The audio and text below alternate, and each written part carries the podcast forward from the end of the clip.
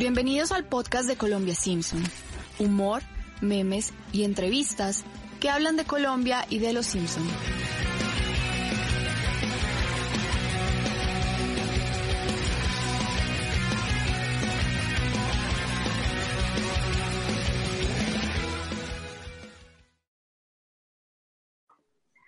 Hola a todos los oyentes del podcast de Colombia Simpson. Eh, nos alegra saludarlos nuevamente a un nuevo episodio. Y esta vez vamos a hablar sobre los Simpson y un tema que la gente nos estaba pidiendo, sobre todo porque nosotros hacemos muchos memes de, de, política. Y entonces, bueno, no, no habíamos hablado de, del tema como tal en nuestros podcasts. Y vamos a hablar de los Simpson y política, pero lo vamos a enfocar en uno de los capítulos de los Simpson el cual se llama El regreso de Bob Patiño. Para quienes no lo recuerdan, el regreso de Bob Patiño habla cuando Patiño sale de la cárcel y un grupo de ciudadanos de Springfield eh, lo eligen como el candidato para, para disputar las elecciones de la alcaldía de la ciudad con el alcalde Diamante. Eh, Bob Patiño gana las elecciones y en una investigación que hace Lisa y Bart descubren que Bob Patiño ganó esas elecciones con fraude electoral. Así que le doy para que nos ayude a, entender este tema y todo lo que pasa a diario en nuestro país. Nuestra invitada es una politóloga de la Universidad del Rosario, quien a través de su Instagram eh, nos cuenta de forma educativa todos estos sucesos que pasan en nuestro país, todos estos sucesos políticos. Así que le doy la bienvenida a Claudia Espina. Hola Claudia, ¿cómo estás? Hola, ¿cómo estás? Gracias por la invitación. Eh, Claudia, si tú tuvieras que votar entre el alcalde Diamante y Bob Patiño, ¿por quién habrías votado? En blanco totalmente. En blanco, tibia. Sí. Pues sí, también, pero es que ese capítulo tiene una cosa muy curiosa y es que muestra, como pasa igual en muchas elecciones, eh, dos candidatos de los que uno no sabe cuál es peor. Entonces, eso es bastante curioso. Hola Claudia y saludo también a, a Wallace. De paso, ¿cómo van? Pero Claudia, sin, sin el capítulo, sin tener la referencia del capítulo, sino está Diamante, o estaba Patiño, y también la preguntaba para Álvaro, ¿cuál hubieras elegido sin tener el contexto del, capítulo? Difícil porque Bot Patiño no lo muestran nunca como político antes, entonces uno sí lo ve como un tipo un poco extraño, eh, a veces muy agresivo y bueno, teniendo el referente de lo que pasó con Bart. Eh, y, y, el alcalde de Amantes sí siempre es el corrupto, el mujeriego, entonces tal vez habría votado por Bob Patiño sin imaginarme cómo habría sido como candidato, habría caído como en ese error. ¿Y Álvaro? No, también por Diamante. O sea, pues, por Diamante por sí. No, por Diamante. O sea, sabiendo a pesar de lo que es Diamante, que es un mal político, un mal gobernante, pero, pero pues preferiblemente el viejo conocido que el nuevo por conocer. Eh, y, creo que más adelante vamos, más adelante vamos a darnos cuenta lo que le pasa a veces a los ciudadanos que no, no tienen memoria y, y, no tienen memoria de, quién era Bob Patiño. Entonces, si yo, si yo tuviera memoria, yo diría, uy, no, ¿quién es Bob Patiño? Yo sé quién es Bob Patiño, no voy a votar por este tipo. Pero bueno, eh, como se darán cuenta, arrancamos muy políticos, porque muy con debate, polémica, pero eh, invito a Wallace, que es nuestro productor, a que empecemos en materia y escuchemos esta primera escena. Sports, no rock, no information for mindless chatter. We're your station. Radio KBBL. Y ahora el conservador favorito de Springfield y autor del vendidísimo libro Solo los viejos buitres se cargan sobre la ala izquierda, el señor Tino Burgos. Ese Burgos es un maldito derechista. Dice que Ted Kennedy no es íntegro. ¿Qué te parece? Sí, cambiable. Yo me considero un ser político. Y oírlo me hace sentir incómodo. Ay. No, no, no, no, no, muchachos. Yo no soy muy político. Pienso que los que votan son un poco maniáticos. Pero por alguna razón ese Tino Burgos me llega al alma.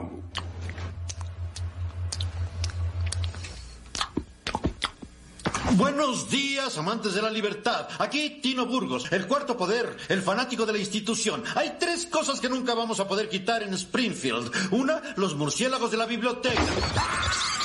Dos, el cerro de basura de la señora Núñez.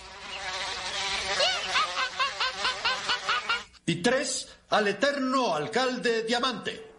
Ese corrupto, analfabeto, mujeriego, alcohólico y gastócrata, Joe Diamante Quinque. No soy analfabeto. ¿Pero por qué sufrimos a este siniestro personaje? Se preguntará, amable radio escucha. Porque esta ciudad está bajo las garras de unos disque progresistas que morirían antes de encerrar a los pobres. Mm, eso parece muy polémico. Lisa, no me gusta la polémica en esta casa. A mí tampoco, pero estoy haciendo un ensayo sobre política local para la escuela. Bueno, en esta escena, desde un principio ya podemos identificar distintos componentes eh, que rodean a la política en general, desde la discusión que tienen los amigos, los compañeros de trabajo de Homero, hasta la opinión de un periodista, que en este caso es Tino Burgos, sobre un funcionario público. Claudia, ¿qué podemos empezar a inferir de este audio?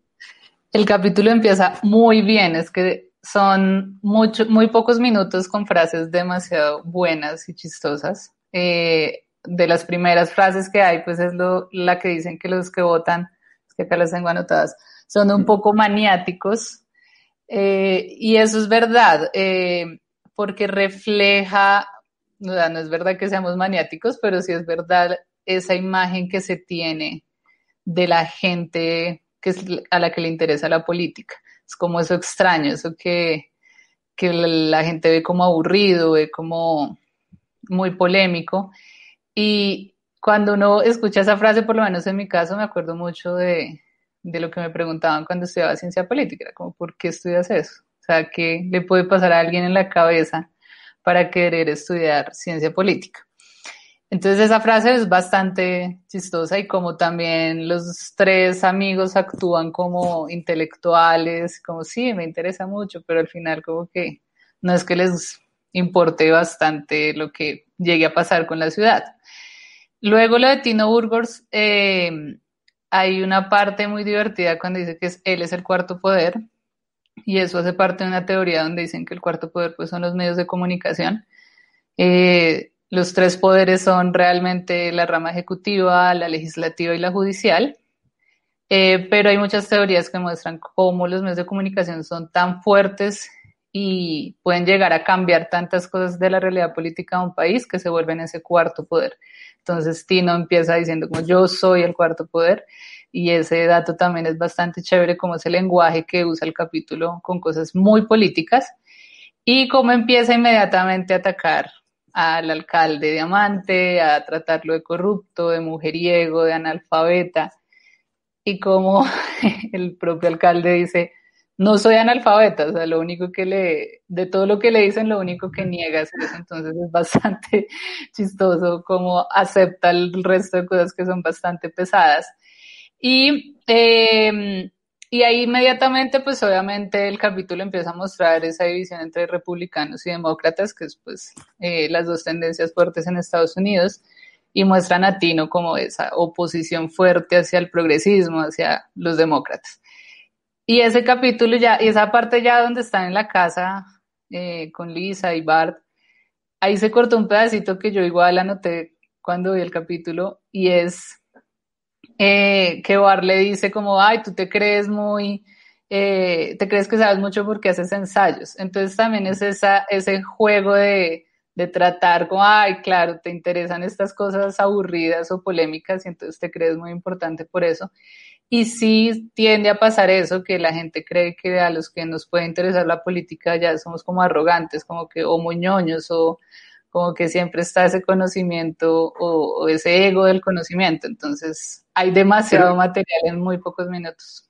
Sí, mira que hay algo es muy importante y es con lo que tú estás finalizando y, eh, y, va encaminado a lo que voy a preguntar, porque al inicio de la escena también se evidencia ese conflicto, por así decirlo, y es cuando Lenny dice como somos unos seres políticos por naturaleza. Eh, y te quería preguntar eso, ¿somos unos seres políticos por naturaleza? Porque Bart lo ignora, que es algo también que lo ignora un poco Homero, pero Lisa no lo ignora y Lenny, pues, eh, que es muy gracioso porque Lenny eh, durante la serie no es una persona intelectual, por así decirlo, pero en, este, en, esta escena, pues pareciera que sí le importará la política, o sea, tiene una reflexión muy profunda.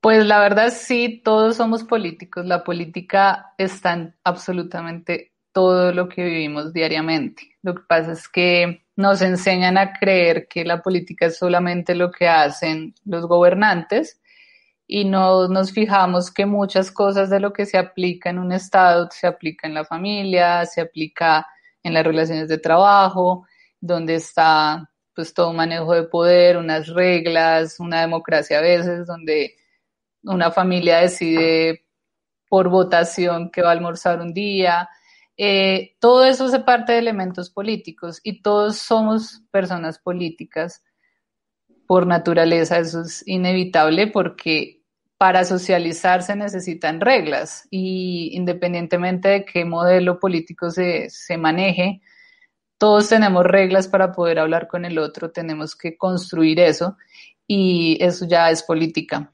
Entonces, eh, ahí yo llego a una reflexión que, que tuve en estos días con todo lo que está pasando en el país. Bueno, acá siempre pasan cosas. Eh, y es cómo pretende la gente a veces que tu, tu, tu, no sé, tu ideología no afecte la vida diaria. Y entonces se vuelve un tema donde tú no puedes opinar, porque si tú opinas, ya estás juzgado, ya empiezas, ah, bueno, puedo perder el trabajo. O sea, a mí me ha pasado mucho en mis historias que pues, yo no sé todo y hay temas que yo digo, ok, esta persona con la que yo estudié sé que sabe esto. Y me dicen, yo te ayudo, pero no me nombres. Y yo, ¿por qué? No, no, no, es que prefiero por mi trabajo que nadie sepa que estoy hablando. Entonces yo digo, pero estoy haciendo ciencia política. O sea, ¿qué pretende la gente con la que trabajas que no hables? Y a mí personalmente también me pasó, o sea, yo no trabajo como tal en mi carrera, trabajo en otras cosas, soy manager de deportistas y otros talentos. Y me pasó en el año pasado en las marchas que me cohibía. Yo decía, ¿será que si yo marcho alguien me va a juzgar? Y es terrible que uno llegue a pensar eso, porque uno no debería ser juzgado por lo que piensa, porque yo puedo pensar X o Y cosa, pero eso no determina que Claudia sea mala profesional o buena profesional o mala amiga o, buena amiga solo porque es de un lugar o del otro o piensa de, X manera. Entonces, somos naturalmente políticos, pero nos negamos a aceptarlo. Claudia, tengo una pregunta. Hace ya varios años salió una película llamada Cóndores no entierran todos los días, que es una película que es basada pues en toda esa lucha que hubo entre liberales y conservadores y muertos y eso. ¿Tú crees que con lo que está pasando hoy en día, pues específicamente digamos con Álvaro Uribe, estamos, no estamos tan alejados de volver a, a repetir esa, esa violencia? Es decir, ¿tú no crees que... ¿El Frente Nacional? Pues algo así, porque digamos lo que yo percibo es que lo que tú decías ahorita, la gente no puede decir que soy de X o Y partido político para evitar también no solo perder el trabajo o conflictos, sino que a veces yo siento que estamos muy cerca de que esto se descontrole y terminemos todos a los golpes o algo. Sí, sí, y por eso a veces da miedo, o sea, como quien dice, hay decisiones de la justicia o de la política en general que pueden alegrarle a uno, pero en, el fondo uno le da miedo por las consecuencias. Eh, lo que pasa es que estamos generando un lenguaje de odio muy fuerte, no solamente desde la parte del uribismo, sino tendencias distintas como el petrismo, y hay otras pues que son ahí, como dijo el chiste ahorita Álvaro de Fajardo, entonces hay personas que no dicen ni una cosa ni la otra. Eh, pero esas dos, esas dos, eh, esos dos polos sí están siendo muy agresivos en la manera de expresarse. Y lamentablemente estamos eh, o somos una cultura, porque por algo somos violentos y por algo la violencia ha hecho parte de la historia de Colombia, no es porque porque sí, sino que hace parte lamentablemente de nuestra naturaleza.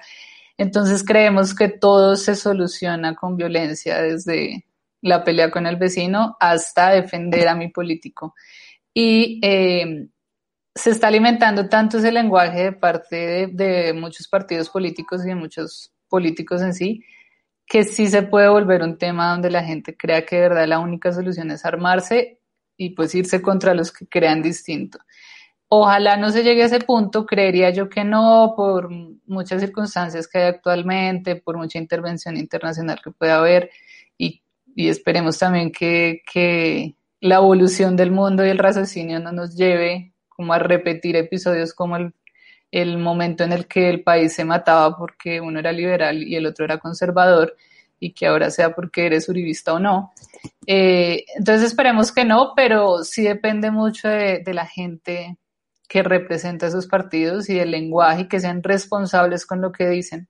Eh, siento que las redes sociales ha hecho que la gente salga a decir cuánta barrabasada se le ocurre, incluyendo a los políticos, y a veces no dimensionan cómo la gente toma sus mensajes. O sea, de verdad creen que la gente es tal cual como el día sin IVA creen que la gente se va a autocontrolar y eso no funciona en un país como Colombia. Entonces, puede ser peligroso, pero esperemos que no. Que no para, para, para, añadir lo que dice Claudia, yo creo que también pasa, y hay una pequeña reflexión antes de, de seguir con el capítulo, y es que cambian los escenarios, porque muy bien lo decía Claudia, la, la, la historia política de nuestro país es una historia política violenta, y, y hace 50 años nuestros abuelos, nuestros padres no tenían la misma educación que nosotros y, y se dejaban guiar por un color político y por lo que dijera el cura de la vereda, porque, y, y la violencia era así, y se mataban a punta de machetazos. Hoy el escenario cambia, sea más que la confrontación sea en redes sociales, eh, por eso muchas veces uno dice, uy, yo no entro a Twitter y estoy dos días fuera de Twitter porque me intoxico por ver tantos comentarios de odio, de, sí, de estigmatización, y creo que todos hemos caído en eso, en ese juego, y, y es bueno uno antes de trinar, eh, pensar. Entonces, uh -huh. yo creo que, que, eso es lo que pasa, que nosotros a veces no pensamos, es como hace eh, Antier, este tipo que saca un arma, pues, o que pide un arma, eso es una vaina que, que, es, que es falta de raciocinio, entonces, sí, yo, yo creo que, que la reflexión va más ahí, y ya para, para antes de entrar al otro um, audio, tú ves a Tino Burgos y con quién lo comparas. Tino Burgos es un personaje increíble. No, pues con, no, no voy a nombrar a nadie. a nadie. A, no, a, no va a nombrar a nadie directamente, pero me recuerda a bastantes periodistas colombianos que lamentablemente usan unas, unos medios que deberían de verdad informar eh, para volverlos un tema de mercadeo donde lo único que buscan es cumplir intereses eh, subjetivos. Y que creo que por esa razón yo me he motivado a hacer las historias, porque siento que los medios más que informar desinforman o, o, toman todo con un lenguaje donde la gente no entiende nada de lo que les están hablando y caen en el juego de, de pelear. Eh, según lo que leen o los titulares que a veces tampoco son como muy correctos. Eh, y en, la, en, los temas de lo que pasó con Uribe salieron muchos tinos, eh, tinos nada más como si fuera el tino Espilla, pero salieron muchos, que también se parece, se puede llegar a parecer a Tino Burgos un poco a veces, eh, pero salir, salieron muchas como que se reflejó la realidad de los periodistas. Me parece increíble ver las caras tristes en los noticieros, ver un montón de cosas que uno dice, ok, puede que te afecte, puede que te caiga bien, es X o Y político, puede que opines esto o lo otro, pero tú estás hablando es por un medio de comunicación y debería ser un poco más objetivo y, y de momentos así como de crisis, re, como que saca a relucir lo que los periodistas a veces tratan de disimular, pero ya en momentos de crisis pues obviamente no pueden. Eh, más adelante yo digo a, a quién se me parece Tino Burgos. Igual en nuestros medios lo hemos usado y le hemos puesto cara de varios periodistas, pero, pero más adelante digo. Entonces, Muy bueno, escuchemos, escuchemos el segundo audio. Pero sería terriblemente miope de mi parte culpar de todos mis pesares a un pequeño y simple individuo. Uh -huh. Miope o por lo menos intransigente. Pero hábleme de esos pesares que dice. Bueno, sabes, Tino, actualmente soy interno. Por un crimen que no cometí. Intento de homicidio. Por Dios, ¿qué es eso? Le dan el premio Nobel al intento de química, ¿no, verdad? Esto es una llamada personal, jóvenes. No, no, pero esto es clásico, es clásico de veras, ¿eh? Otro inteligente conservador atropellado por nuestro sistema de justicia liberal. Igual que Oliver North, Aristóteles Onassis y el magnate de los dibujos animados Joe Camelo. Bueno, estoy harto. Voy a mismo a ver que nuestro amigo Bob Patiño sea liberado.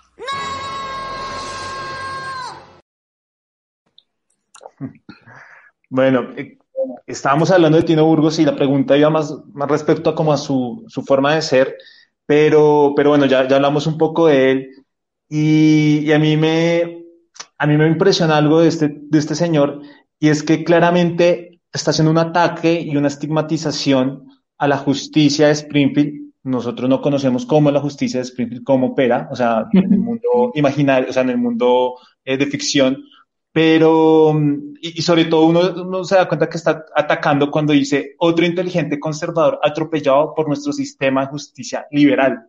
Eso es un ataque, eso es una estigmatización. En el contexto colombiano, y quiero que nos ayudes como a, a desmenuzar esto, eh, ¿quién investiga quién? Eh, ¿Quién investiga un presidente? ¿Quién investiga un senador? Porque sea, porque, porque escuchamos a diario eh, ciertos políticos diciendo que respetan la institucionalidad, que respetan eh, las leyes, pero a los cinco segundos dicen que defienden y creen en la inocencia de cierto personaje. Eh, ¿Por qué pasa eso? Y, bueno, y explícanos un poco esa, esa, ese asunto de quién investiga quién. Bueno, eh, como les decía antes, el, eh, especialmente acá en Colombia, porque hay estados que no lo tienen organizado así, eh, están las tres ramas del poder, que son la ejecutiva, que pues digamos que representa al presidente, la legislativa, que es el Congreso, y la judicial, que es pues toda la justicia. En Colombia, eh, pues eso se llama equilibrio de poderes, entonces significa que si se garantiza que esas tres ramas existan, no va a haber eh, un exceso de poder de parte del presidente. Entonces, ¿quién investiga a quién? Eh, al presidente lo investiga el Congreso, especialmente una comisión de acusación que hay en la Cámara de Representantes, bueno, no especialmente, sino la comisión de acusación de, de la Cámara de Representantes. Ellos son los que investigan y si encuentran una falta muy grave, pues pasa al Senado, donde el Senado es el que pues, hace como el juicio. Esto ha sido muy polémico porque la gente o muchos analistas dicen que no es muy positivo que esto suceda porque eh, puede llevarse, y pues de hecho la historia colombiana lo ha demostrado así, a que ningún expresidente o presidente sea realmente juzgado porque ese proceso ya en el Congreso pues limita mucho esas acciones. ¿Y por qué las limita? Porque el Congreso al final es político y la mayoría de presidentes llegan con muy buena cantidad de congresistas a su favor, entonces pues no van a investigar al presidente con el que están. Entonces, bueno, eso ya es otro tema, pero en este caso de la pregunta, pues el que investiga al presidente es el, la Cámara de Representantes. A los congresistas los investiga la Corte Suprema de Justicia, que es parte pues, de la rama judicial.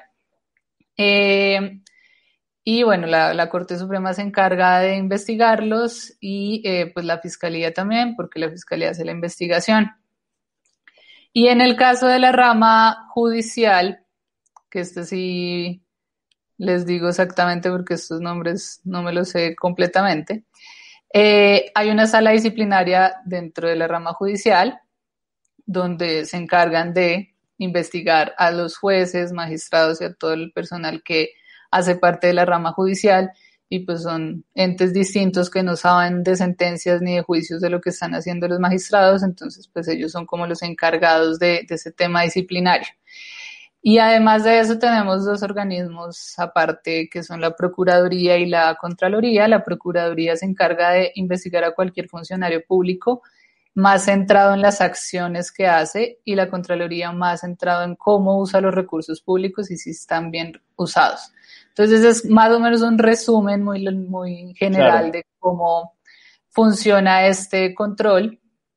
Eh, pues el presidente no juzga ni controla a nadie porque ese no es su papel, pero de resto, pues si ven, el resto se van, van sí. como controlando unos con otros. Eh, y por eso es tan importante por quién se vota el Congreso, porque el Congreso tiene mucha responsabilidad. Los congresistas juzgan, pueden juzgar, pueden investigar, hacen control político, no solamente al presidente, también a los ministros. Entonces, por eso es tan clave tener gente realmente interesada en hacer bien su trabajo en el Congreso, porque no solamente hacen leyes, no solamente van a dormir, no solamente van a, dejar de ir a sesiones, sino que tienen de verdad mucho a robar papitas. tienen de verdad mucho poder y, y es trascendental pues tener gente muy buena ahí. ¿Qué pasa con la rama judicial? Pues que en la rama judicial hay unas condiciones muy fuertes para ser, por ejemplo, magistrados de la Corte. Suprema o de la Corte Constitucional. O sea, tú tienes que tener 10 años de experiencia, ser abogado, eh, haber sido académico o por lo menos, o sea, tienes como condiciones o, trabajas en la rama judicial desde hace 10 años, o eres académico, eres abogado, eres colombiano de nacimiento, o sea, no es gente que llegue por llegar, es gente muy preparada, eh, que se espera que tampoco tengan tendencias políticas que afecten sus decisiones. Entonces a veces por eso es tan irrespetuoso como que salgan a decir que ellos tienen intereses, puede que algunos los tengan, pero está organizada de tal manera que de verdad sea gente que se merece estar ahí, que le toca eh, trabajar bastante y estudiar bastante para estar ahí, eh, mientras que un congresista pues puede ni siquiera haberse graduado del bachillerato. Sí, eh, para claridad, para, y teniendo en cuenta la coyuntura que estamos viviendo, eh, en el caso específico de, Álvaro Uribe, Álvaro Uribe no lo investiga el Senado porque él pues, pues, es senador, obviamente, pero porque lo, que lo están investigando lo cometió como senador, ¿verdad? ¿Qué hubiera pasado? ¿qué, pasaría si lo están investigando por algo de haber sido presidente? Ahí cómo entra. Ahí es cuando mucha gente, cuando él, él se lanzó al Congreso, pues mucha gente le decía, oiga, si sabe qué va a pasar, ¿no? O sea, usted va a terminar investigado por lo que se llama como la justicia ordinaria, que porque los, los presidentes tienen un fuero presidencial es que los investiga, o sea, su investigación y su judial, ah, se olvidó la palabra, es especial. Entonces, eh, al ser congresista, inmediatamente tú pasas a, otra, a otro régimen, a otras personas que te van a investigar, eh, pero en el caso de, Álvaro Uribe, que es el único expresidente que ha sido congresista, em, él desde, o sea, la, Corte Suprema investiga lo que ha hecho él o hará eh, mientras sea congresista. Lo que haya pasado antes, pues no, no le compete y en eso sí entra pues a investigar el Congreso. Ok. Y ya para, digamos, para cerrar esta escena que escuchamos, y, yo insisto con Tino Burgos, eh, hay, un hay peligro cuando el periodista o el periodismo o un mismo político desconoce o estigmatiza una decisión judicial para defender a alguien. ¿Hay peligro? ¿Tú cómo lo ves como politóloga? Sí, porque se supone que, las, que los jueces lo que hacen es defender unas reglas pactadas. Que no nos gusten o si nos gusten, pues es un tema distinto. Es decir, yo puedo pensar que deberíamos votar desde los 16 años, pero pues es desde los 18 y ya. O sea, mi opinión no tiene por qué meterse a decir que una decisión o que una regla está bien o mal hecha.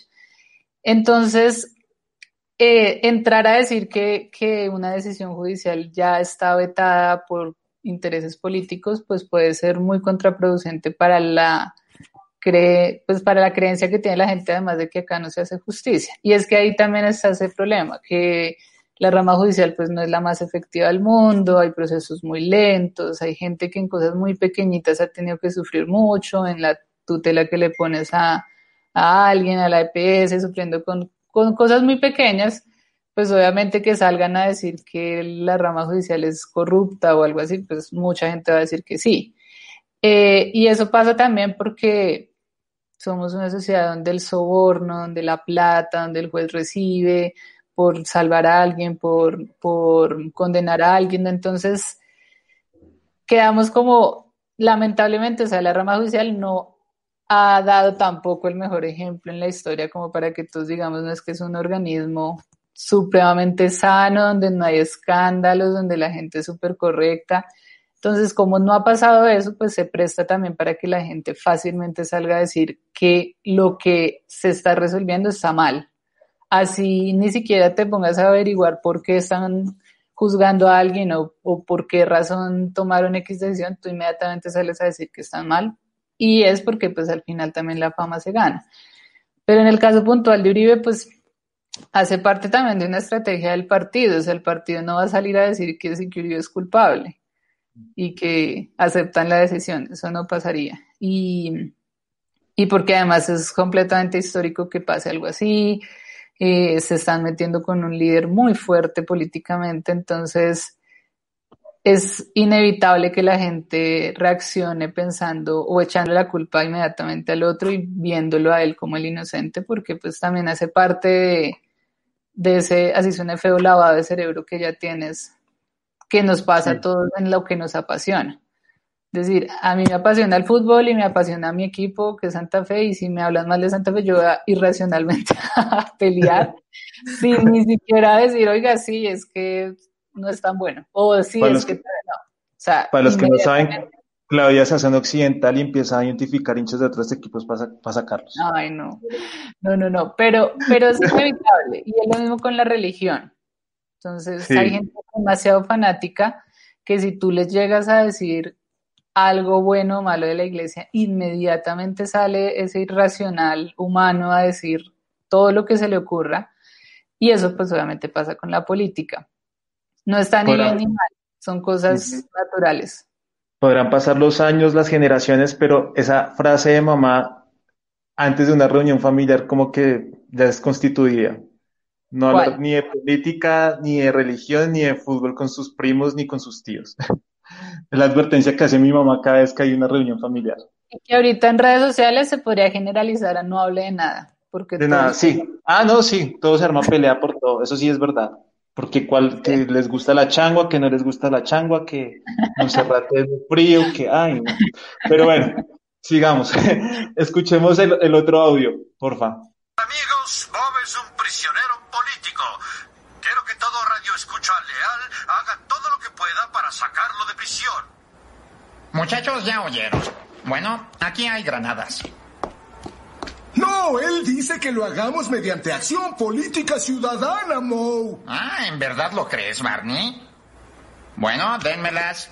Dénmelas, muchachos. Oye, oye, falta el seguro de esta. Te está diciendo que, que me encantaba esta escena.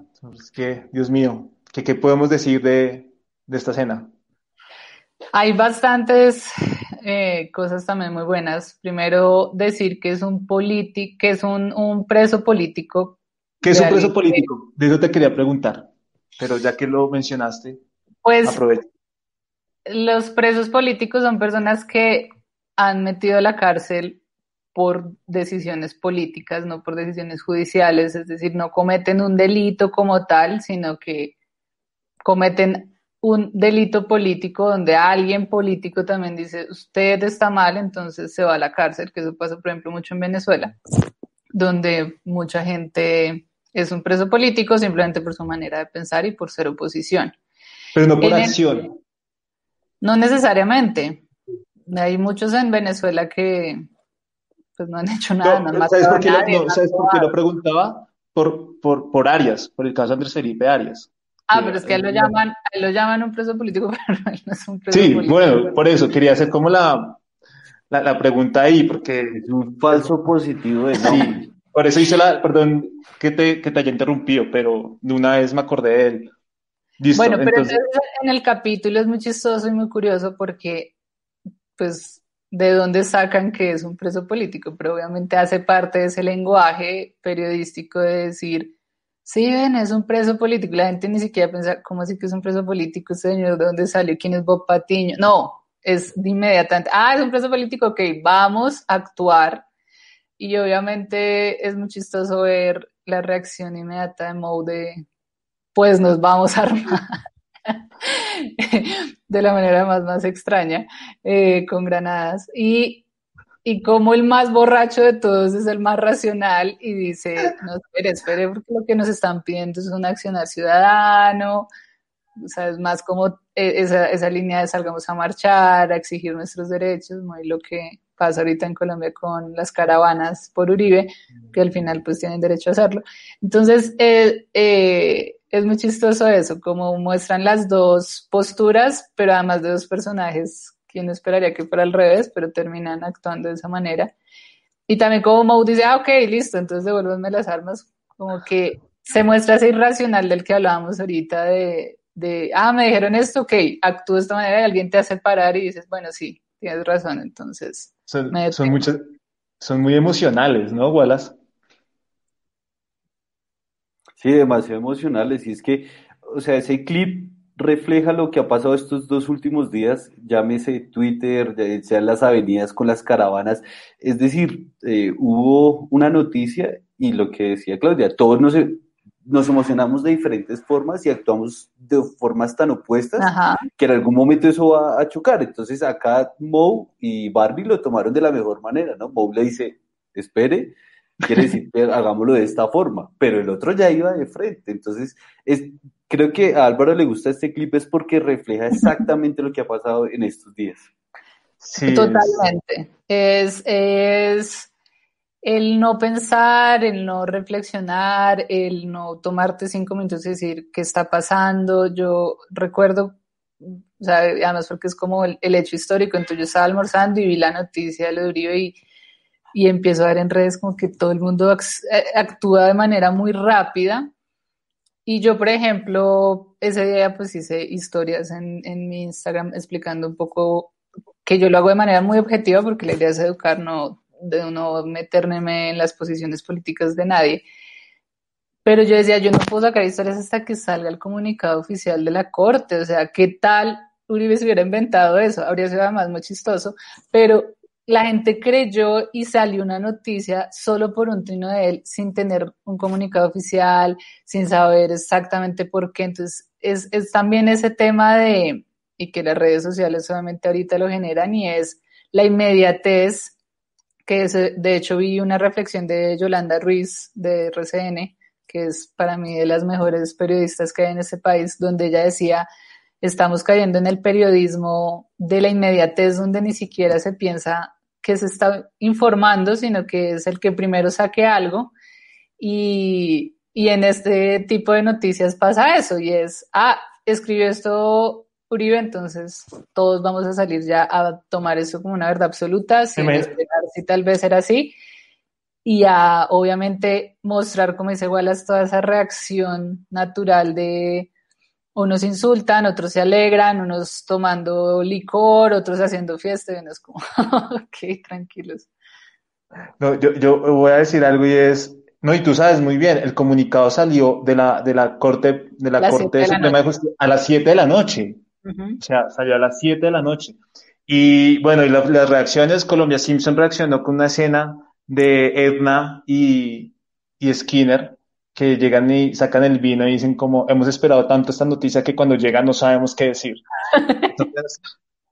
Esa fue nuestra reacción. No, yo quedé, lo, lo digo, yo, yo cuando vi la noticia, la vi en Twitter, yo quedé como, momento, esto es real, o sea, y empecé a buscar medios y empecé a buscar, no encontraba, y y uno era como, pero que yo no me esperaba esa noticia, la verdad. Además, porque la gente verdad ya hablaba de que estaba preso, de que se iba a la cárcel, un montón de cosas que, que, no son ciertas, pero que hacen parte de esa emoción de cogieron a Uribe. No sabemos por qué, además porque yo hablaba con mi papá, al que, bueno, ojalá escuche esto, al que le agradezco un montón porque me ayudó en esas historias, porque pues él es juez, y él me decía, es que lo cogieron además por cosas por cosas que él mismo se buscó. Entonces él decía, es como, obviamente no estoy diciendo que Uribe sea esto, pero es un ejemplo, es como si alguien robara, matara y lo cogen porque debe una multa de tránsito. O sea, es como por la cosa que nada que ver. Entonces es lo mismo. Ah, con Uribe hay un montón de sospechas porque yo no voy a venir a decir que él es culpable de algo que no sé si lo es o no, pero tiene un montón de, de, de mm, procesos abiertos por muchas cosas que puede que sea culpable o no, y lo cogen por algo que él mismo buscó. O sea, él mismo fue a la Corte Suprema de Justicia y él mismo logró que todo esto pasara. Para mí, fue un autogol. Una tragicomedia, es muy chistoso. Sí, es claro que acá también hay otro punto que me parece interesante y es que o sea, como decía Álvaro, creo que todos nos enteramos y eso hace pensar que todo el mundo está tan pendiente, digamos, en este caso de Uribe, que apenas el trino, ni siquiera todos los medios lo tenían y ya empezaron las especulaciones, y es lo que decías tú ahorita con respecto a que el comunicado salió a las 7 de la noche, pero ya todo el mundo está sacando objeciones y creyendo que era una verdad absoluta de diferentes formas. por todo lo que se le acusa y se le sospecha, la gente, yo creo, yo creo, y no sé, me atrevería a decir que por ahí hay un 30% de las personas que no saben por realmente qué es lo que está pasando en este momento con Uribe, porque... Juran que está en la cárcel. Exacto, sino es, es lo que decía también John. Usted entra a Twitter y se sale enfermo porque escucha tantas cosas que ya no sabe uno ni qué es verdad. Sí, yo, yo, yo, por ejemplo, mm, tiendo a no usar mucho Twitter porque me parece una red social muy complicada. Y, y de hecho, mm, Álvaro incluyéndolo me han dicho como comparte tu información en Twitter yo digo a veces no me gusta porque estoy segura y pasa que la gente, la gente que está en Twitter además tiene un ambiente distinto y es siempre querer tener la razón. Entonces si yo digo hola, la gente me va a decir es hola, pero es hola, ¿cómo estás? No es solo hola, te equivocaste. You know. Bueno, entonces, eh, mientras que en Instagram la gente es como, oye, me gustó lo que me dijiste puede que hay veces que yo me equivoco en cosas también, porque pues, es normal. Y hay gente que me dice, oye, no, esto está al vaina. Y yo, oye, sí tienes razón. Gracias. Ya.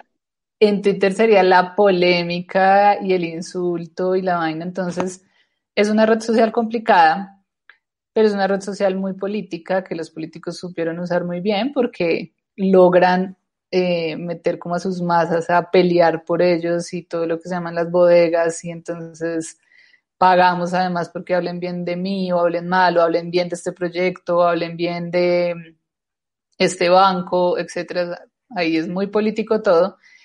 Eh, pero lo que dice igual es cierto, es tan importante, Uribe, que todo el mundo se enteró al segundo que él lo puso.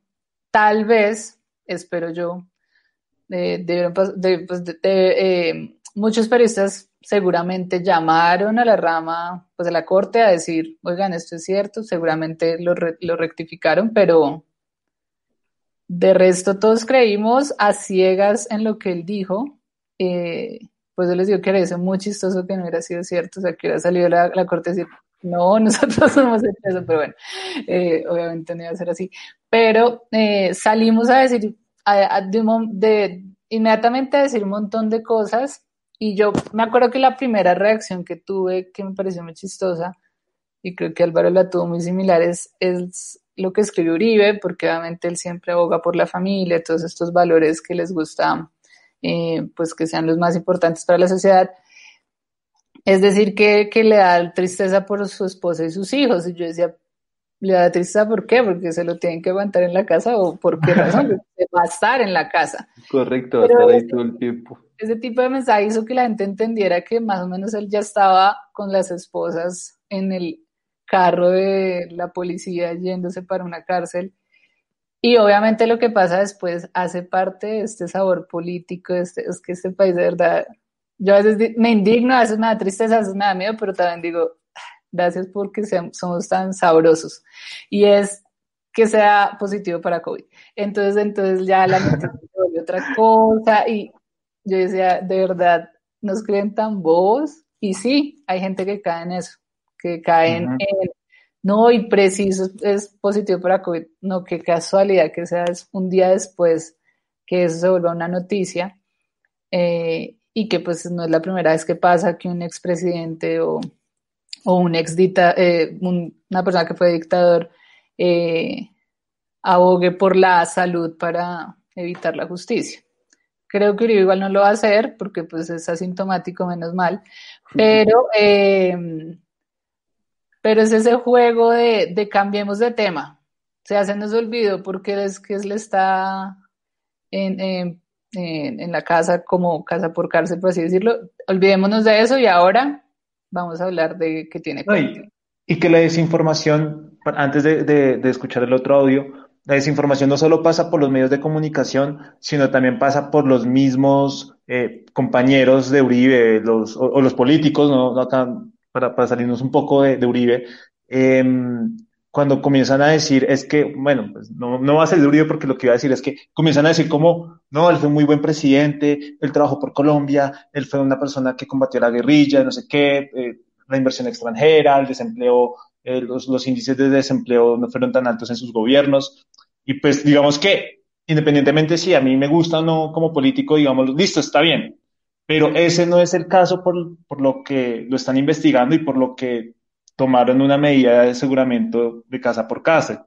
Y, y, esa información la gente la absorbe, la lee, la consume y se queda con esa idea los que quieren defenderlo y, y, pues y ese no, ese no es el punto, ¿sí? es como la columna de Claudia Palacios, por ejemplo. Claudia Palacios. Ahí, o sea, ahí, ahí, está el, el, el, dicho claro de no mezclar peras con manzanas, que siempre me he preguntado por qué la, por qué ese dicho, por qué no otras frutas. Pero bueno, peras con manzanas. Eh, y es salir con argumentos que no tienen absolutamente nada que ver con el proceso judicial. Es decir, ahí no se está judicializando a Uribe, no se está investigando a Uribe porque sea mala persona, porque haya sido mal presidente, porque y creamos que es eh, culpable de falsos positivos. No, nada, de eso se está hablando ni tampoco se tiene que mezclar con el tema de las FARC y entonces el argumento es decir que los de las FARC están en el Congreso y que él es la pobre víctima que, que ya no puede estar. Porque no tiene nada que ver y porque la gente que está en las FARC, eh, perdón, la gente que está en el Congreso que pues, representa a las FARC, pues tiene otros procesos distintos que nos gusten o no, pero son procesos que se llevaron dependiendo de todo lo que se pactó que se ganaron ese puesto democráticamente para estar ahí como los representantes del nuevo partido de las FARC y ya, o sea, no hay por qué argumentar una cosa con la otra. Si una pareja de esposos se está separando porque uno de los dos es infiel, la defensa no puede ser es que yo le doy comida a mis hijos, es que yo soy buena persona, es que yo trabajo juicioso no tiene nada que ver con que haya sido no infiel, o sea, es jugar con esos argumentos que no tienen absolutamente nada que ver con el tema, pero que sí manipulan mucho la opinión pública y que sí logran desinformar y hacer que la gente pues se emberraque eh, sin ningún argumento real de lo que está pasando. Creo que eso que dices lo vamos a analizar ya al final, eh, pero, pero bueno, sigamos avanzando. Eh, escuchemos esta escena. Oficina Central del Partido Republicano.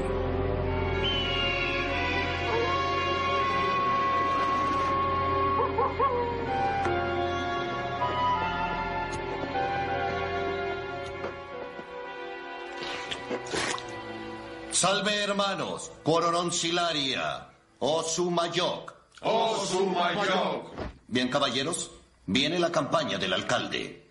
Si queremos vencer a dinero, necesitamos un candidato con nombre, prestigio e influencia en medios. Un buen líder que haga justo lo que se le diga. Monty, yo me adelanté.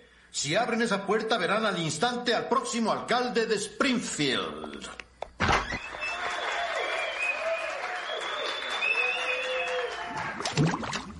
¿Qué dijo? No, no, no. Bob. Bob, pasa. Oh, su mayor, hermanos. Ah, este es mucho mejor. De acuerdo, me gusta el toque humano. Eh, a mí esta escena, bueno, ese capítulo, para que la gente, la crítica de Estados Unidos lo, lo, lo pone entre el top 10 de capítulos de Los Simpson. Y, y bueno, y, y es que, en serio, hay mucho que analizar. Por ejemplo, esta escena es algo muy chévere en el sentido de que nos muestra en una campaña política todos esos sectores que se reúnen en torno a un candidato. Por acá uh -huh. estamos viendo el ganadero, el médico, el periodista, el empresario. Eh, qué tan bueno y que es, y esto cómo repercute a futuro. Qué tan bueno es que un, que un, que un que un candidato tenga todo este tipo de apoyos y que al final cómo va a repercutir si llega a ser elegido. Bueno, antes de eso, me gustaría decir que obviamente esta escena uh -huh. tiene cosas muy particulares porque muestra a los republicanos además como en ese ambiente todo tenebroso, la reunión toda siniestra con esa música y todos en un aspecto bastante miedoso. Eh, y eso también tiene que ver mucho con, con las críticas que los conservadores hicieron en su momento a los Simpson, porque como tal, como país, Estados Unidos, pues los Simpson pues, son muy importantes y obviamente la política no se quedó callada, especialmente la familia Bush estuvo muy en contra del programa, entonces también es como ese juego interno de, del programa de sacar a relucir un poco eh, esa imagen que quiere mostrar de los republicanos, que no está ni bien ni mal, pero pues que obviamente también hace parte de ese lenguaje político que tiene el programa en sí. Entonces, eh, pues los tiene que mostrar así, ¿no? Como los malos y, y obviamente esos personajes eh, especialmente el señor Burns, que pues obviamente no es la mejor persona en casi ningún capítulo, eh, que sale a, a, ser el líder, el que dice, bueno, necesitamos, que esta frase es muy buena, como necesitamos alguien que haga lo que nosotros decimos. Y eso creo que uno lo ve y pues inevitablemente se acuerda de Colombia y del actual presidente, porque es mostrar como ese juego donde tú escoges es un títere y ya conectada a tu pregunta es un montón de personas que tienen roles distintos en, en la vida, eh, unidos buscando a esa persona que los va a representar, pero que al final no es una persona independiente, sino que es una persona que va a hacer lo que nosotros queramos. Que si es bueno o es malo, siento yo que especialmente con los empresarios puede ser a veces un poco negativo, porque se vuelve un tema donde hasta el por ejemplo, definir el, salario mínimo se vuelve un tema más ideológico y político que algo justo. Y eso a veces pues puede afectar obviamente cuando tú tienes un montón de, gente de diferentes eh, sectores de la economía del país o lo que sea. Pero es inevitable igual que pase porque yo puedo ser médico, pero al final soy un ciudadano político, entonces tendré unos intereses y lo mismo, yo puedo ser empresario y querer apoyar o no apoyar a un, a un partido o a un político y, y es inevitable que pase y, especialmente en Estados Unidos, en Estados Unidos donde las donaciones a, a las campañas pues son súper importantes. Entonces, si tú tienes un gran empresario detrás, pues obviamente vas a tener el dinero suficiente para una campaña. Entonces, no es ni bueno ni malo, es inevitable, pero es malo cuando los intereses comunes se ven afectados por eso, porque ya se vuelve un tema donde es más importante la ideología que lo que de verdad se debería hacer en, pues, para el bien de todos, sin importar lo que pensemos políticamente. Sí, y, ahí se, y es muy evidente en este, en este capítulo y, y, esta escena lo refleja muy bien. Muy importante la acotación que haces de, de lo del Partido Republicano, también al final vamos a darnos cuenta, ese, ese, ese lenguaje contra eh, los republicanos, pero a, mí me encanta porque es que es gracioso, es gracioso. Esta escena la hemos usado con memes. Eh, el año pasado hicimos un meme cuando, cuando eligieron a, a, a Miguel Uribe como candidato, cuando recibió el apoyo, y bueno, la recreamos con el Centro Democrático, pues, pues nada, suerte, pues casi es pura opinión. Pero bueno, eh, invito a Wallace a que escuchemos el próximo audio. Ese tal diamante nos prometió hacerla más la vía ferroviaria. ¿Cómo vas a superar eso, muchacho? Ah? Mm, ¿Qué tal esto? No solo construiré la vía ferroviaria, pasaré el resto de esta tarde escuchando pacientemente sus interminables anécdotas. Bien por ti, muchacho. Yo primero. Muchos no lo saben, pero yo tuve la primera radio en Springfield. No había muchos programas entonces, solo Edison diciendo el alfabeto una y otra vez. Ah, ah, ah decía. Luego B, se seguía generalmente así. El alcalde Diamante apoya las prisiones de puertas giratorias. El alcalde Diamante incluso liberó a Bob Patiño, condenado dos veces por intento de homicidio. ¿Puede confiar en un hombre como Diamante? Vote por Bob Patiño. Buenísimo. Decir, decidimos unir, eh, son dos escenas diferentes, pero las decidimos unir. Si quieres, háblanos de cada una, de cada una de estas dos escenas. Es muy, muy bueno, eh, porque muestra primero eh, esa manera de Bob Patiño de decir, bueno, yo no sé absolutamente nada de lo que me están hablando, no tampoco necesito ideas para ganar, entonces simplemente vengo y digo cualquier barra basada y la gente cae igual en eso y, y es sí, como la persona que es un candidato sin ideas sin respuestas, sin proyectos, simplemente eh, haciéndose muy cercano a la gente y diciendo, pues yo los voy a escuchar, entonces agradezcan y la gente, oiga, sí, chévere. Eso por un lado. Y por el otro, la política, la, campaña negra, que eso nosotros pues también hemos tenido muchos casos acá, como pues la señora de las naranjas, que yo no sé qué será de la vida de ella, pero es un clásico de, esa publicidad. Eh, bueno, me, iba a reír con el chiste, pero no, voy a ser serio. Em, y además es un gran sticker, eh, con un sticker de, la naranja ahorita con máximo. Eh, entonces, es esa, es esa manera de hacer publicidad política no con ideas, sino en contra del otro. Y eso es supremamente normal, no solo en Colombia, en casi todos los países. Es triste que caigan en eso porque es demostrar que mis, mi proyecto político es tan débil que mi única manera de ganar es atacando al otro. Y en este país, además, por ejemplo, con la actual alcaldesa se vivió mucho, entonces se meten con la vida personal, se meten con el pasado, eh, y empieza a, a, hacerse ese juego donde las ideas no priman y donde lamentablemente la gente no se da cuenta que nos están cogiendo como unos payasos, donde nuestras necesidades no son importantes. Lo que nosotros de verdad necesitamos como ciudadanos no importa, lo que importa es ganar a costa de todo. Entonces, esta, estas escenas reflejan muy bien lo que es una campaña política eh, y, todas esa, esas reacciones que, que inevitablemente hay. El de sin ideas, pero me tomo la foto con los niños eh, o con los pobres, eh, o en el Transmilenio, porque uso el transporte público para hacerme cercano a la gente. Y por el otro lado, la campaña, la campaña negra, que si no la comparto para nada y siento que si alguien llega a eso es porque definitivamente no merece ser elegido. Aunque es la campaña negra mejor que he visto en mi vida. Además, porque es una campaña negra pero muy al estilo Uribe, de que el alcalde de él mismo se buscó la campaña negra porque él mismo fue el que liberó a Bob de la cárcel.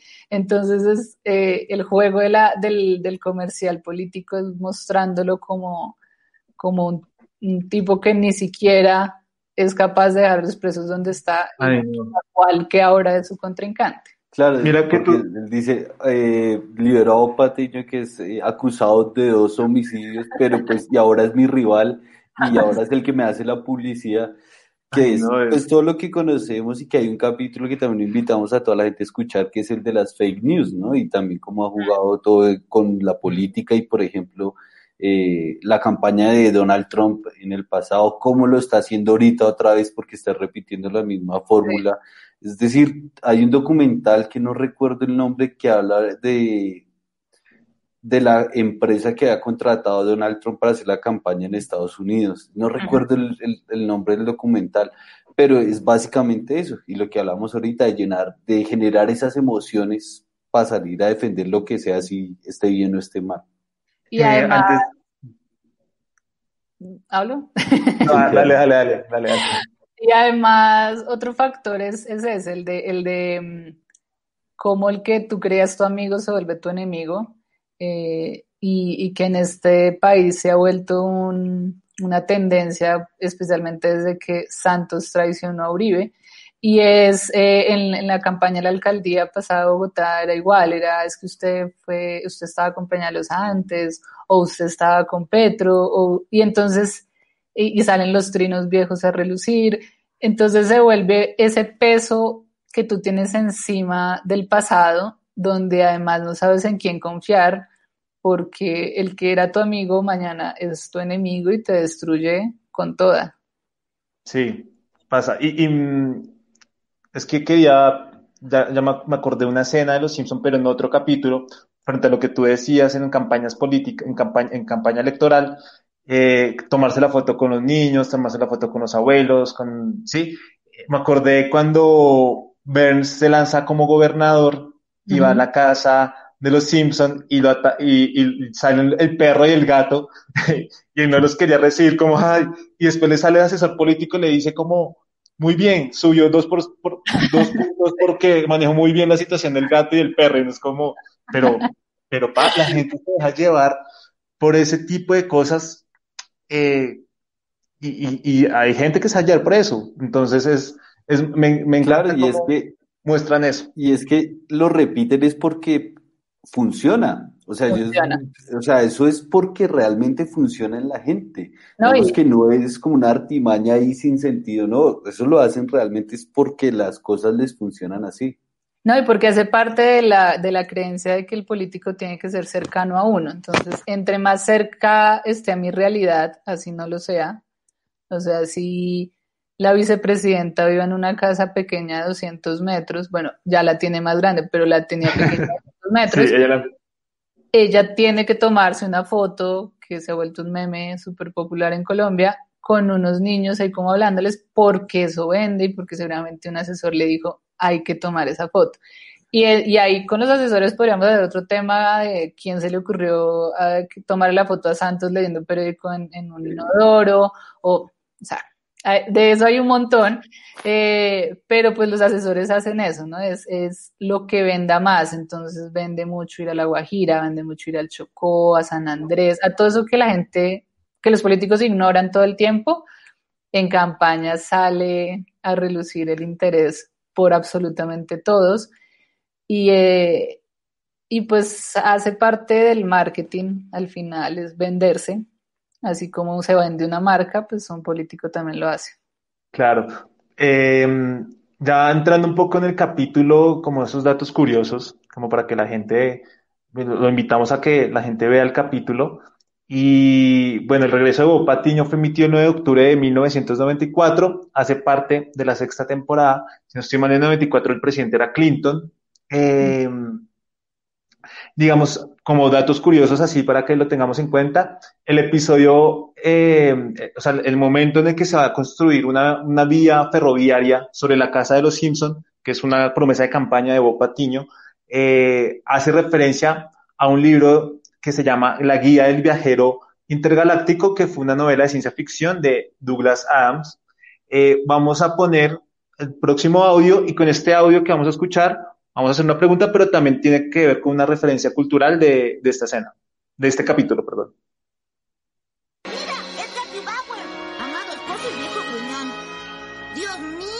Los muertos votan por republicanos. ¡Ah! No, Bart, no entiendes, los muertos no votan. ¡Ah! Buena Esposa murió en 1641. También votó por Bob. ¡Ah! También Buddy Holly, Richie Valens y el cantante Big Bopper. Hasta los del cementerio de mascotas votaron por Bob. Mira, los señores Bananas, Humphrey Bogart.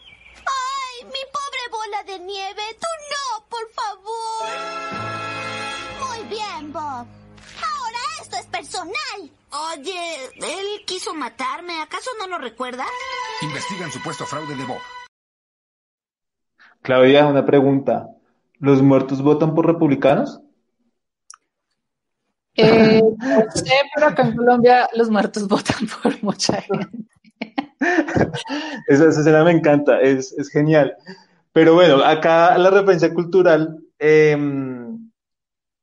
los nombres que aparecen en las tumbas, Buddy Holly, eh, Richard Valens y David Popper, fueron tres cantantes que se murieron en un accidente aéreo en 1959 y sale eh, en, en, la tumba de, uno de ellos, que es David Popper, sale el epitafio que es Goodbye Baby, que hace referencia a su canción, a una canción que él tuvo muy conocida que se llamaba Chantilly, Lace y que comenzaba Hello Baby, digamos que es la referencia.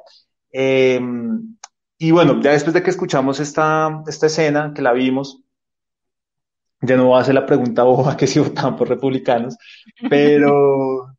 Y no es ni tan boba, o sea, pues... Eh, eh, pasa, es, es, como, no por republicanos, sino por todos.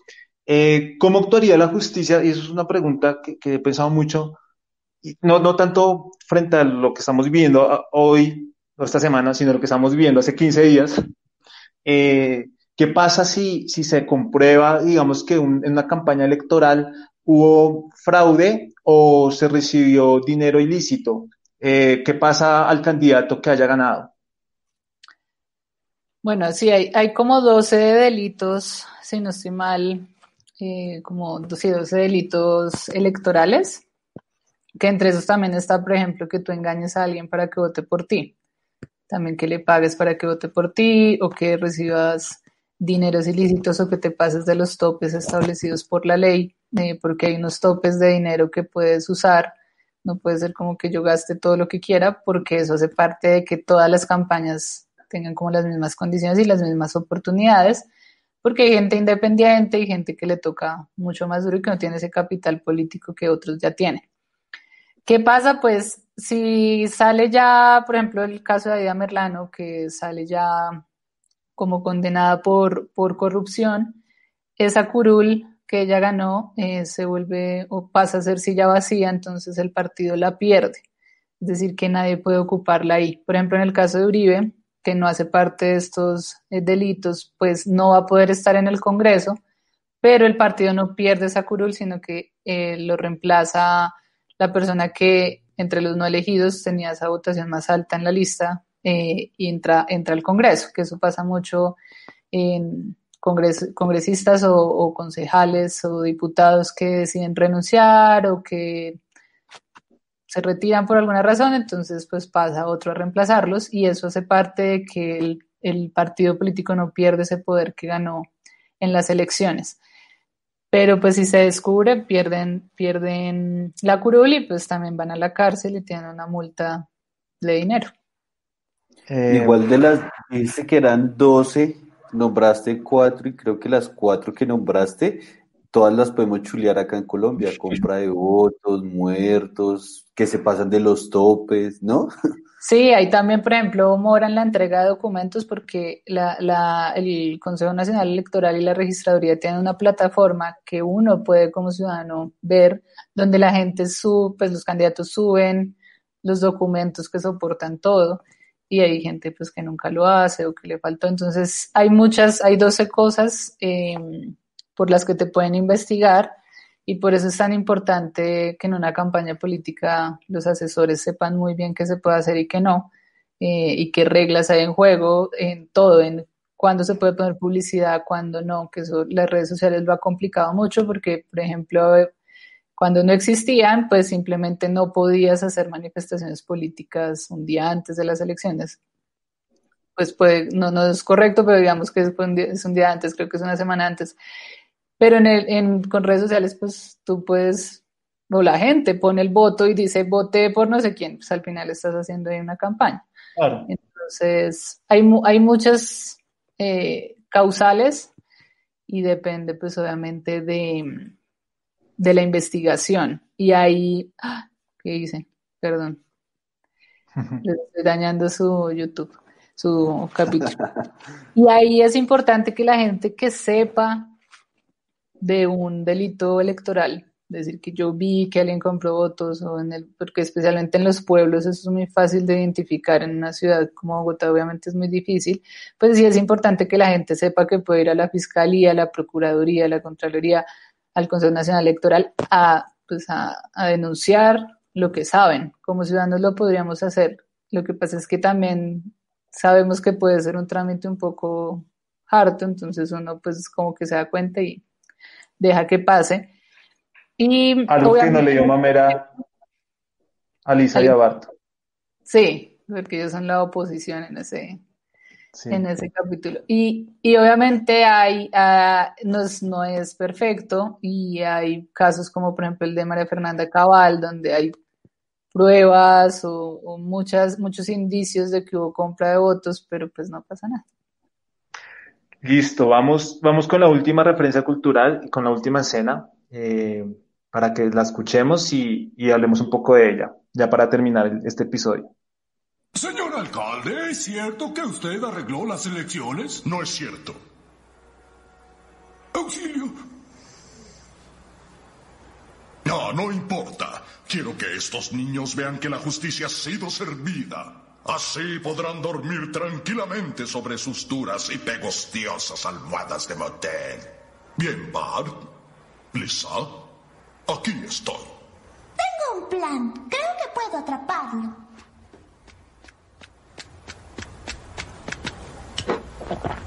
¿Sabe, señor Patiño? En realidad creo que es inocente. Claro que lo soy. Porque sabemos que es usted solo un peón, o títere si quiere, manejado por el genio político más diabólico que ha conocido Springfield, el señor Tino Burgos.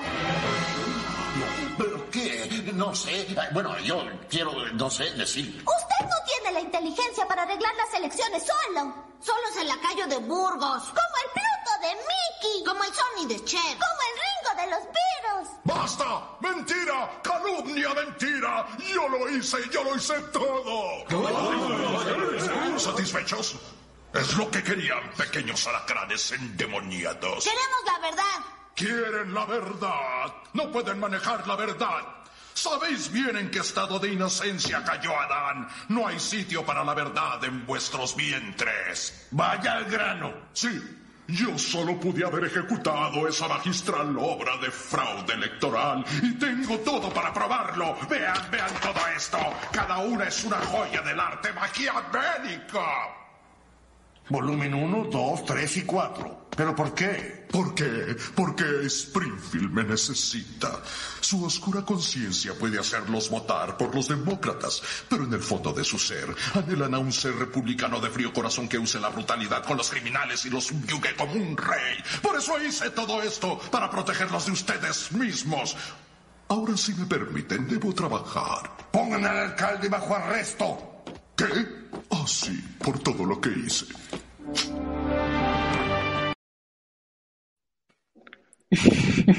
Eh, no. Pobre Ringo. Pobre Ringo. Sí, Ringo, sí, Ringo, sí, yo siempre pienso, pobre Ringo. Hay muchas cosas. Eh, ¿qué- qué?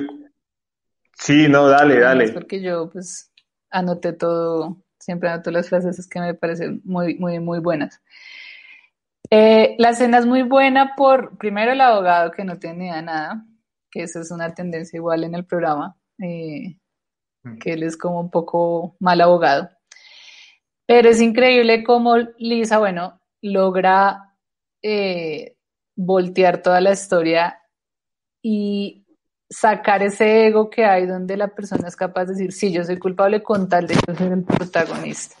Entonces, eso es muy chistoso porque él cae por su propio ego y por decir, no, no, no, es que el que se robó las elecciones fui yo y lo hice solo porque el resto no es capaz. Entonces, ese ego de Bob es, es bastante curioso, pero ya después sí sale con unas frases muy buenas eh, donde él in- intenta mostrar que lo que hace lo haces por nuestro bien bueno, por el bien de la gente de Springfield. Eh, y es como, me, me atrevo a robar las elecciones para salvarlos de ustedes mismos, para que no caigan en, en la tendencia demócrata, porque no, para que no elijan un, un candidato demócrata y para que yo como republicana de derecha sea fuerte y, y como salvaje por salvarlos a, todos. Entonces, eh, es muy bueno eso, especialmente la frase de protegerlos de ustedes mismos. Es genial porque además es eh, un lenguaje que muchos políticos usan en el mundo donde más o menos hacen todo mal, pero nos terminan diciendo agradezcan que lo hice, si no ustedes estarían peor. Claro, si no, ustedes no podrían viajar a su finca. Ah, bueno, en fin. Sí, o no podríamos hacer a América nuevamente Sí. el país que es. Exacto, Entonces, no, eh, es, hay muchas cosas ahí y, y el orgullo que le genera a Bob decir es que me la robé las elecciones porque soy genial y antes agradezcan que, que lo hice. Entonces es, es bastante curioso.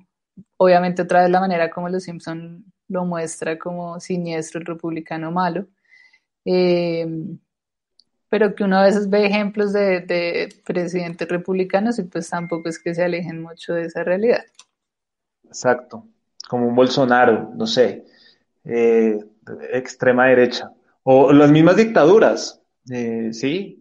Las dictaduras han justificado así. Y, y, y ha pasado, pues, pasó en Chile, pasó en Argentina, en el mismo No, ha Brasil, pasado, digamos que hay dictaduras, hay de derecha y de izquierda, de izquierda también, obvio. igual, igual de malas, pero siempre están usando ese lenguaje donde le, le hacen creer a la ciudadanía que lo están haciendo por ellos y donde es agradezcanme porque gracias a mi inteligencia, a mi poder, al que soy lo máximo, estamos viviendo mejor.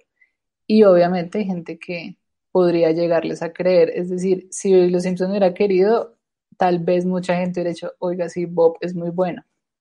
Pero Ujú. obviamente no lo van a cerrar así. Claro.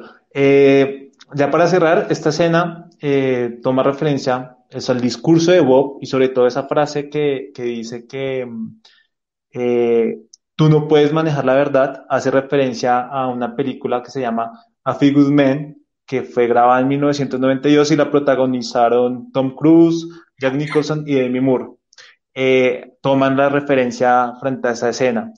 Y ya, pues digamos que este fue, le doy las gracias a Claudia por haber estado en el capítulo.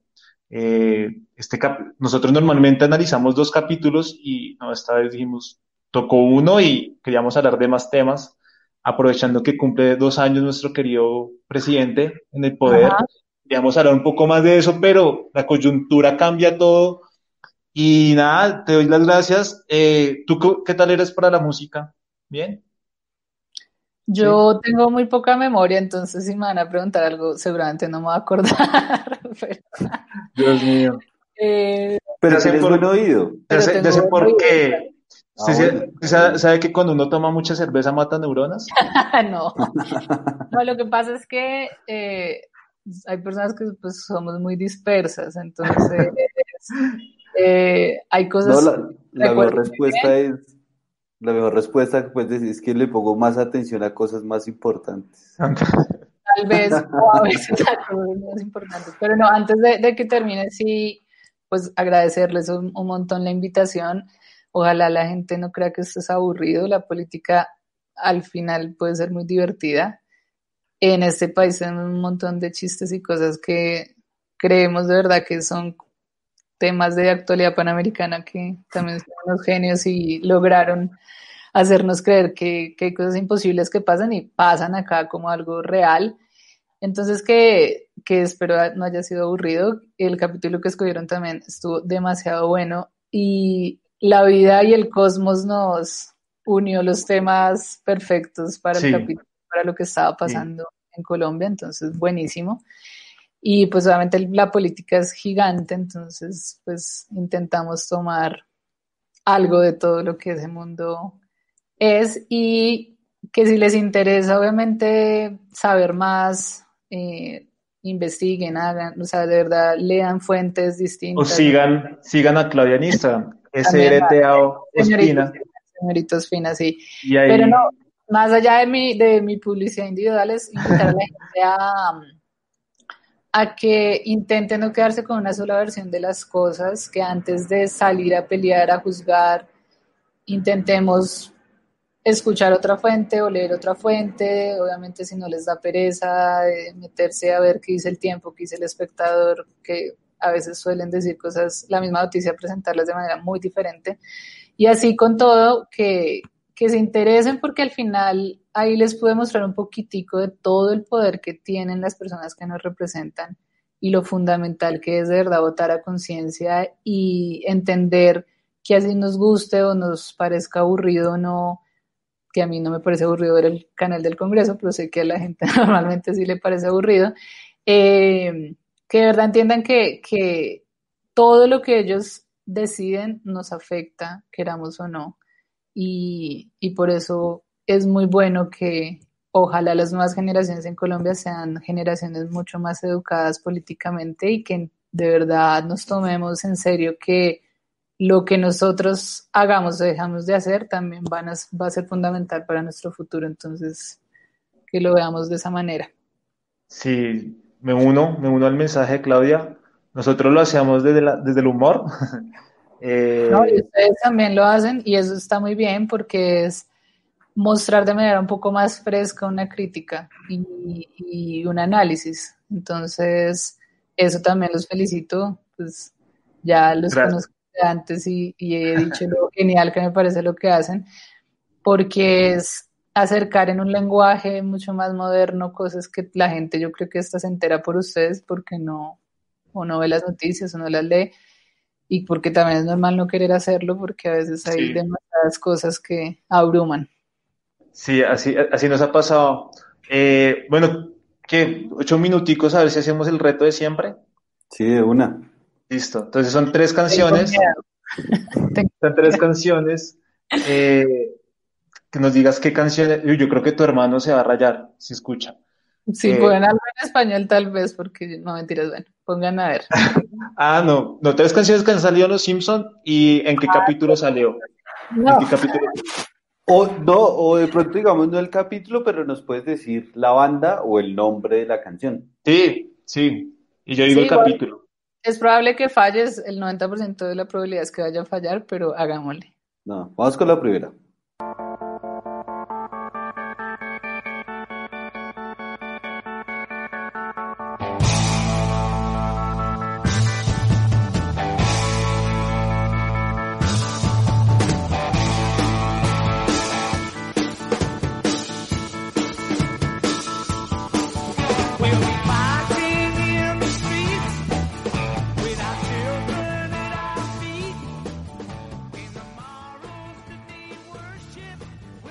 Esas son tentaciones.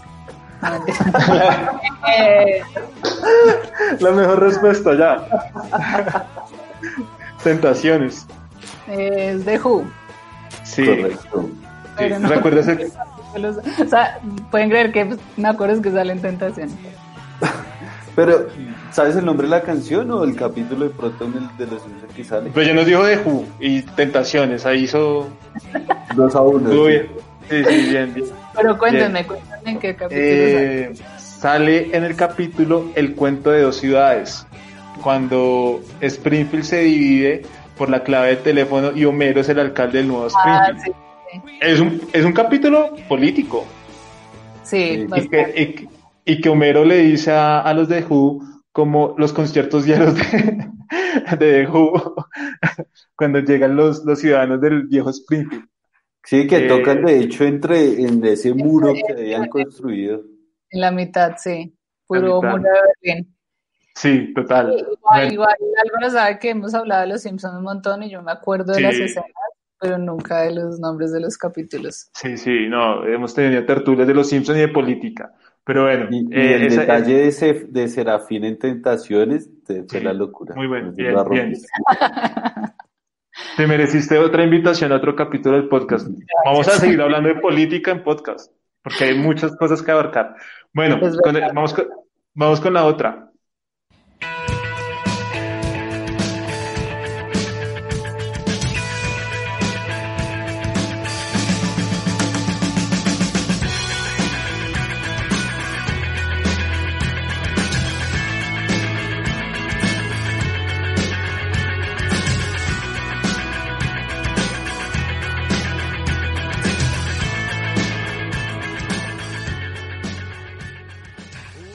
Aquí hay una trampa que acabo de ver. ¿A qué te suena? ¿Cuál? No, ni siquiera alcancé a bajar la aplicación esa de Chazam para por lo menos. para, por lo menos, para hacer trampa. Sí, eh. echa la ley, echa la trampa. Dios mío. Es que así la gente. No, pero no la bajé, no la bajé. No, ni idea, ni idea. La canción pero es Fly de YouTube pero yo no sé si ah, Álvaro sí. y a Claudia ese riff no suena muy soda estéreo, o sea, yo creo que sí. pensé que le iba a confundir, porque el riff sonaba no, muy no. soda estéreo. No me hubiera confundido porque amo soda estéreo, pero es que YouTube de verdad. Ah, no, tío, pues, te gusta, ¿verdad? No, no, me aburre un poquito. Ah, bueno, pero recuerdas, pero bueno, no igual es recuerdas. muy político, ¿no? Sí. Es más, es que en el capítulo en el que sale. pues, Clau, sí. en el capítulo en el que sale es activista político. No sé si recuerdas en qué capítulo salió. Pues no me sé la verdad, acuerdo de- del, del capítulo. ¿Cuál era el tema del capítulo? No importa que no digas el capítulo. ¿No te acuerdas el tema? Basura de titanes. Basura de titanes. Esto, También-. Un capítulo también muy político. Homero es- es- gana la elección para ser el que administra la- las basuras en Ajá. Springfield y, y bueno, cu- cuando está como en esa campaña llega al concierto de YouTube y, y él dice como, este, este va a ser mi, mi, mi trabajo, lo que les vengo a proponer. Y bueno, después lo sacan y le comienzan a pegar. Ah, ¿se acuerdan que nosotros hablamos de eso con Chucky García? Sí. Que le da mucha risa, Pride y bueno, todo esto. Bueno, vamos con la última. Aparte me da risa porque hablé con mi hermano antes del podcast eh, Sí.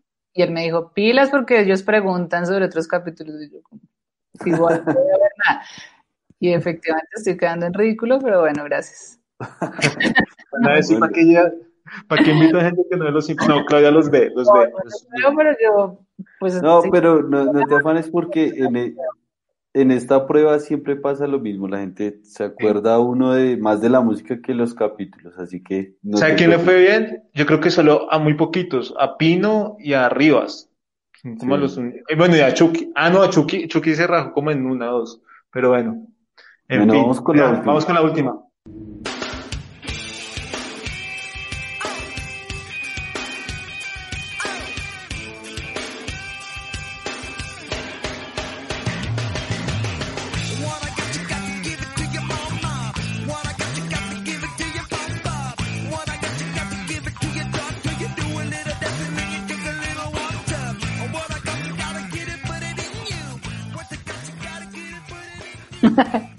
Haciendo la batería acá.